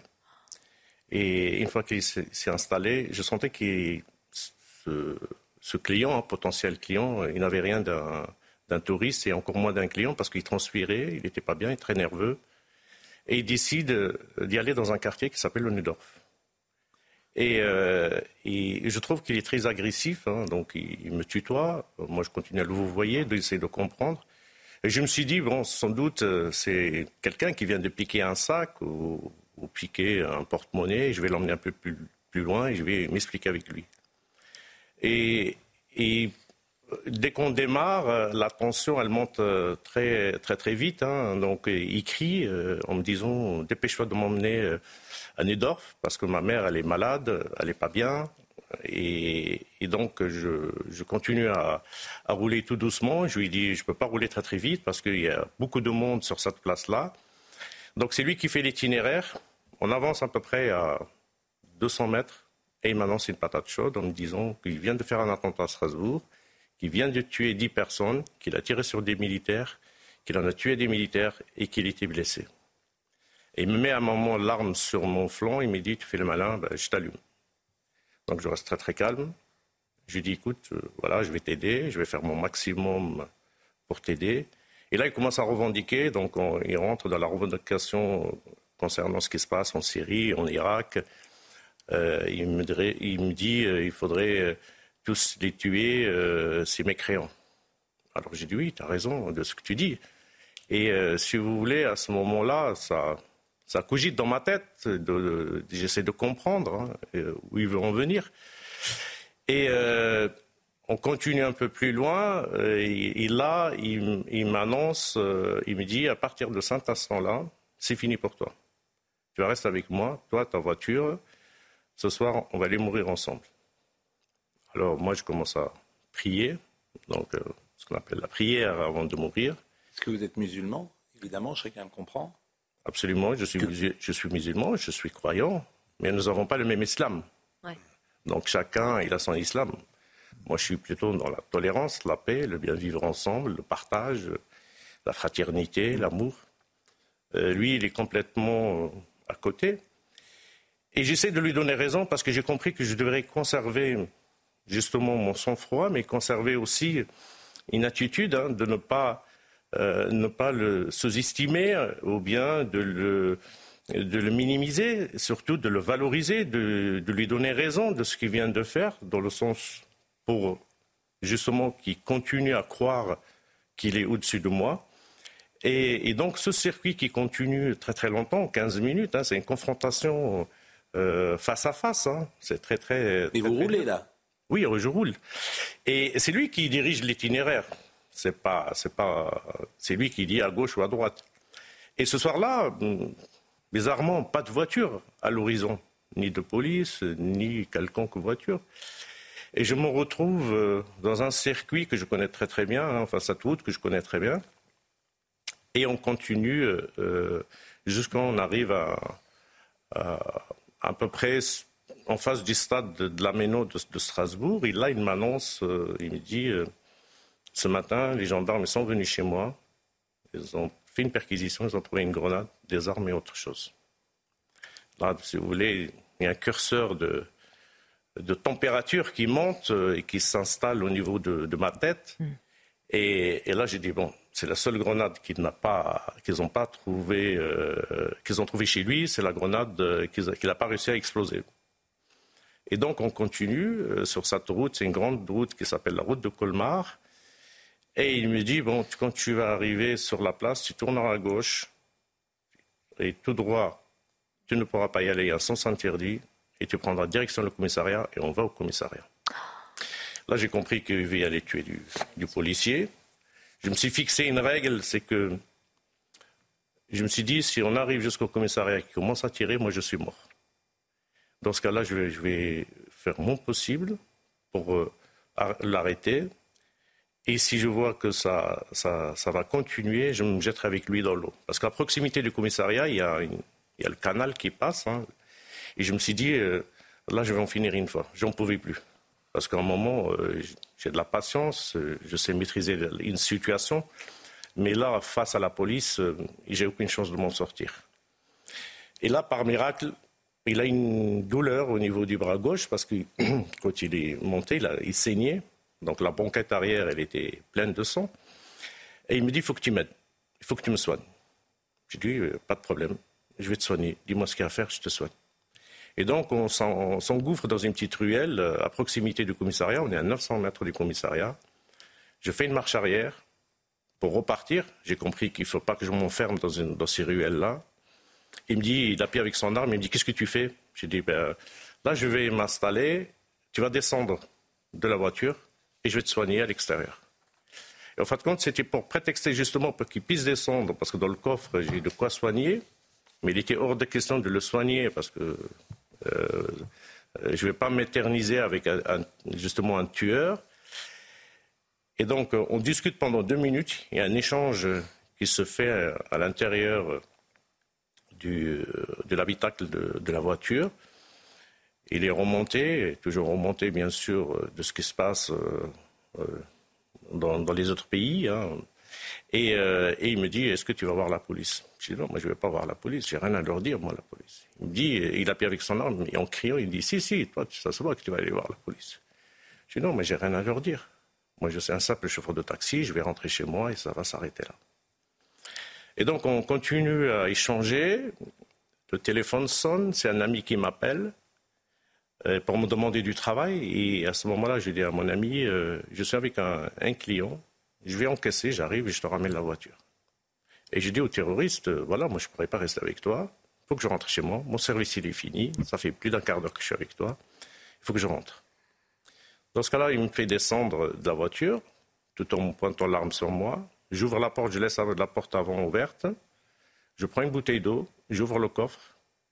Il me met l'arme au niveau de, mon ventre et me dit Fais le malin, je t'allume. Je dis Non, non, moi je je ne suis pas violent, voilà, je vais te donner ce qu'il faut pour te soigner, une bouteille d'eau pour boire, et ça va s'arrêter là. D'accord? Alors, euh, il évoque, euh, encore une fois de plus, si je vais voir la police, hein, donc je jure à maintes reprises de ne pas y aller voir la police, il me fait jurer, je jure. Et à ce Vous dites d'ailleurs, euh, parce que je ne vous interromps pas depuis tout à l'heure, mais vous dites qu'il est drogué, hein, sans doute. Oui, moi j'ai estimé... Euh, dilaté et vous pensez qu'il est, qu'il est drogué? en, sachant, en sachant que ce qu'il venait de faire, pour, pour en, en, espace de moins de 15 minutes, tuer 5 personnes, blesser 11, et me retrouver dans ma voiture parce qu'il avait quand même un corps euh, athlétique. Hein. Et donc moi, j'ai une fois qu'il était descendu, j'ai cette fibre hein, de, de, de, reconnaître euh, les consommateurs. Et donc, et donc je, je, je, je, le vois. Euh, ça, et puis ce qui est intéressant aussi dans votre livre, c'est là votre position de musulman. Vous dites j'ai été pris en, en, otage au sens propre du terme, enfermé dans mon véhicule, une arme pointée dans le dos. Aujourd'hui, je refuse que ma religion, mon identité, ma culture, mes valeurs soient prises en otage à leur tour. Le terrorisme est aveugle. Le prétexte de la religion que ces criminels utilisent ne doit tromper personne. Donc ça, c'est important. Et vous ajoutez un peu plus loin, le roi Hassan II nous avait mis en garde, nous les émigrés, respectez le pays où vous allez, ne faites pas de vagues. J'avais 10 ans et une vie bien rangée, j'étais inscrit dans une école de foot, on m'a attribué le numéro le 5 et une place ailier, je courais bien, j'avais du souffle, je jouais en pupille, puis en minime où je suis tombé sur un coach qui n'aimait pas les Arabes, il cherchait un prétexte pour m'écarter. Et un jour je me suis braqué, j'ai arrêté, arrêté le foot, tant mieux c'est pas pour toi, m'a lancé le coach, pas avec lui en tout cas. Bon, mais c'est vrai que euh, je peux dire votre âge peut-être? Comment? Je peux dire votre âge? Bien sûr, 53 euh, ans. Bon, et vous incarnez une autre génération. Oui. Et c'est ça qui est très intéressant. Oui. Une génération qui était poussée à l'assimilation. Aujourd'hui, les jeunes gens, et c'est ça le grand paradoxe, qui sont parfois la troisième ou la quatrième génération, n'ont pas le rapport avec la, avec la France que vous, vous aviez. Et vous en parlez dans ce livre. C'est aussi cela. Et ça, ça nous intéresse forcément, et on cherche les raisons, puisque l'assimilation fonctionnait dans votre génération, et elle fonctionne peut-être moins, je dis bien peut-être, moins aujourd'hui. Parce que c'était aussi une, autre époque, et puis, euh, si vous voulez, il y a une éducation des parents qui est très importante, hein, qui joue déterminant. L'école ne suffit pas hein, pour éduquer un enfant. Et, puis, euh, je, dirais, euh, j'étais baigné dans, quand je suis arrivé du Maroc en France, j'étais baigné dans dans la fraternité, dans l'amour, dans le partage, euh, avec mes professeurs. Il y avait cet échange qui était très, très, très amical et fraternel et qui, qui, qui fonctionnait très, très bien. Mais par exemple, à Strasbourg, vous arrivez en, quelle année? Vous êtes arrivé à Strasbourg En 81. Bon, vous avez quel âge? J'ai 53 ans. Oui, non, mais quand vous arrivez en ah, 80, 10 ans. Bon, vous avez 10 ans. Bon, là, vous arrivez du Maroc en 80. J'arrive du Maroc. Mais dans la classe dans laquelle vous êtes, combien d'enfants d'immigrés y a-t-il? On, était, on était une trentaine ou trente-cinq. Euh, il y avait des Sénégalais, des Turcs, il y avait des. Il y avait euh, déjà beaucoup d'immigrés dans la classe? Oui. Euh, hmm. Il, y avait, il y avait suffisamment, oui, à l'époque, oui. Hmm. Il y avait suffisamment. mais de, de, mon époque, il y avait beaucoup de Portugais, par exemple, des Italiens, mais je, veux dire, mais on vivait euh, super bien ensemble. Je veux dire, ça, ça, ça fonctionnait très, bien. Les questions identitaires étaient moins présentes qu'elles ne le sont sans doute aujourd'hui. Ben, Alors, pour revenir évidemment à cette prise d'otage, on a envie de savoir comment ça se termine. Comment ça se termine? Alors, comment ça se termine? Donc, euh, à ce moment-là, je, je, comprends très vite que je vais appuyer sur un point qui est très de, sa faiblesse, c'est qu'il est, il est blessé, et je vais mettre le paquet de mouchoirs au niveau de son bras qui est blessé. Et je, je rajoute dessus la bouteille d'eau que j'avais à la main. Et je lui dis, voilà, tu pourras te nettoyer euh, avec, et boire de l'eau si tu le souhaites. Et à, ce moment-là, il baisse son arme, lui, euh, au niveau de sa ceinture, et il commence à prendre des mouchoirs. Et moi, je lui dis, voilà, je vais te laisser là, je vais, je vais rentrer chez moi. Et je recule tout doucement. Comme j'avais laissé la porte ouverte et la voiture en marche, je monte et j'accélère et je pars. Et là, je fais à peu près 150 mètres, je me retourne, je vois qu'il est, en train de prendre ses mouchoirs, ouvrir la bouteille. Je compose le 17. Le 17 ne, répond pas. Et j'accélère et je vais direction le commissariat immédiatement. Je suis à moins d'une minute ou 30 secondes du commissariat. Donc j'arrive, je toque. Les rideaux, ils étaient baissés. Je suis mis en joue par des policiers. On me dit qu'est-ce que vous voulez? Je m'annonce. Je dis je suis chauffeur de taxi quelqu'un qui m'a pris en otage, soi-disant, qui vient de faire un attentat à Strasbourg. Donc ils me font rentrer à l'intérieur et je donne toutes les informations euh, que j'ai concernant ce, type-là. Et euh, donc ça dure à peu près dix minutes. Euh, on me dit, on va vous mettre dans un bureau pour sécuriser et on viendra vous chercher tout à l'heure pour vous, pour vous interroger. Là, ça dure à peu près dix minutes et d'un seul coup, il y a des tirs qui, se font à l'extérieur. Ça commence à tirer dans tous les sens. Et en fin de compte, euh, euh, lui, il était en train de revenir par un chemin qui, qui relaie entre l'autoroute et, le commissariat pour finir le travail. et il a été abattu. Pas tout de suite, puisque 48 heures, il a, ils n'ont pas réussi, ils ont pas réussi à, le, justement l'arrêter. 48 heures, il a disparu euh, des écrans radars. Et, puis moi, euh, derrière, je suis interrogé euh, jusqu'à 5 heures du matin, relâché après, réinterrogé le lendemain. Et puis là, pendant les 48 heures, bah, j'étais pas bien parce que étant donné euh, que je suis karatéka, j'ai pas réussi à l'arrêter, euh, et puis euh, ce sentiment d'incupérabilité parce que j'en ai j'en ai pas fait assez. Et la fin, évidemment, c'est il est interpellé et il est tué par quatre personnes. Hein. Euh, qui, euh, depuis leur kangou, à travers un mégaphone, écrivez-vous, ils ont ailé cet homme qui a fait mine en les apercevant de composer le code d'entrée d'un immeuble. Retournez-vous, monsieur. L'homme s'est retourné pour leur tirer dessus. Pas de négociation possible. Trois des policiers ont répliqué avec leurs armes de poing. Le quatrième a vidé son chargeur. C'est lui le bon tireur. Mon nouvel ami, écrivez-vous, la porte en verre de l'immeuble, celle du 74 rue Lazara, a volé en éclats. Le terroriste est tombé, l'arme à la main, sans avoir eu le temps de presser à nouveau euh, la gâchette. Je rappelle ce livre, 15 minutes pour euh, sauver euh, ma vie, Mostafa Salan, Frédéric Ploquin. C'est, c'est intéressant parce que c'est 15 minutes et les 15 minutes, on vient de les passer ensemble. Mais elles n'ont évidemment pas le même poids que les 15 minutes que vous avez vécues et qui, chaque jour, évidemment, sont au cœur, j'imagine, de votre esprit. Oui. Euh, Michael Dorian, il est 10h31 pour le rappel des titres. On, l'a dit tout à l'heure, l'info du matin, c'est la garde à vue levée. Absolument, Pascal, la garde à vue de Karine Duc levée. Information confirmée par son avocate, maître Déborah Royette. La vice-présidente de la coordination rurale 47 avait été interpellée hier avec d'autres agriculteurs près du marché de Ringis. Les autres gardes à vue sont d'ailleurs également en train d'être levées. Des centaines de tracteurs sont arrivés à Bruxelles ce matin. Ils viennent de France, d'Italie, d'Espagne ou encore d'Allemagne et ont bien l'intention de se faire entendre alors qu'un euh, sommet de l'Union européenne se tient aujourd'hui. Hier soir, des agriculteurs français et belges bloquaient déjà la frontière pour réclamer des annonces fortes. Et puis le mois de février débute avec son lot d'augmentation et en tête de liste les prix de l'électricité euh, qui augmentent de 9,8% hein, pour les tarifs heure pleine, heure creuse, 8,6% pour les tarifs de base. Les prix des péages d'autoroute augmentent également d'environ 3%. Seconde, alors on a peut-être des informations à donner, ou en tout cas avec Marine, de voir ce qui se passe sur euh, le terrain, euh, avec euh, les blocages. C'est une journée importante. On a vu Emmanuel Macron arriver tout à l'heure à Bruxelles. On comprend bien maintenant la situation, on la devine bien en tout cas. Et je disais, on a ouvert pour la première fois, on a soulevé pour la première fois le capot de l'Europe.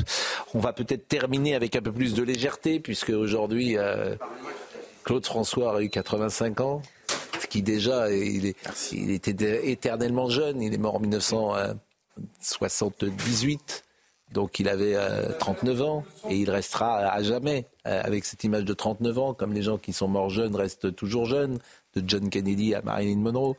Euh, je ne sais pas si vous êtes des fans de Claude François, Philippe Bégère, c'est vrai Je vous imagine mal dans, chanter pourtant euh, ou danser le, le lundi au soleil. La, la, chorégraphie. Est-ce que vous connaissez la chorégraphie? J'adore les variétés et ça me, ça me donne le moral. Je continue à être dans cette totale immaturité. Parfois, je préfère la variété à la musique classique. Et est-ce que vous aurez capable de faire la chorégraphie de ça s'en va et ça revient? C'est fait de tout Je n'en aurais pas été capable, mon hein? cher Pascal. Pour une fois, je n'ai pas à vous contredire. Bon, bah, écoutez, je ne sais pas si euh, Vincent Hervouet, est-ce que vous, est-ce que vous, euh, connaissez la chorégraphie? euh, Si je faisais un marteau, je taperais sur pas mal de choses, on va dire. Regarde ta montre, il est déjà 8 heures. Embrassons-nous tendrement. Non, ça, c'est pas Patrick Juvet, ça. Le lundi au soleil. Mais ça, le lundi au soleil, c'est Claude François.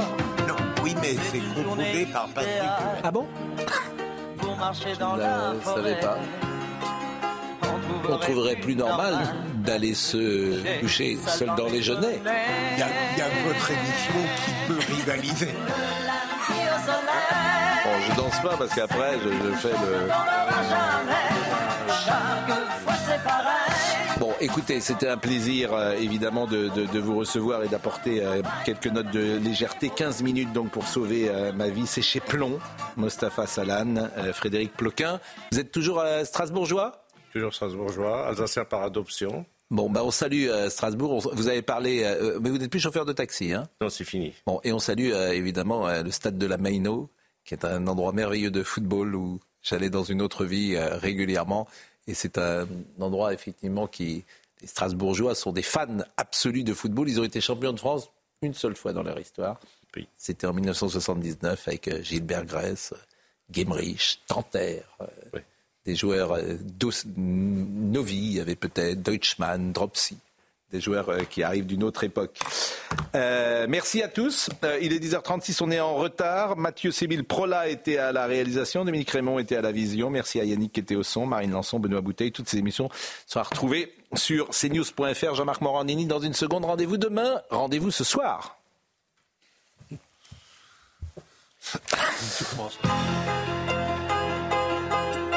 tu es à. Mom deserves the best, and there's no better place to shop for Mother's Day than Whole Foods Market. They're your destination for unbeatable savings, from premium gifts to show-stopping flowers and irresistible desserts. Start by saving 33% with Prime on all body care and candles. Then get a 15-stem bunch of tulips for just $9.99 each with Prime. Round out Mom's menu with festive rosé, irresistible berry chantilly cake, and more special treats. Come celebrate Mother's Day at Whole Foods Market.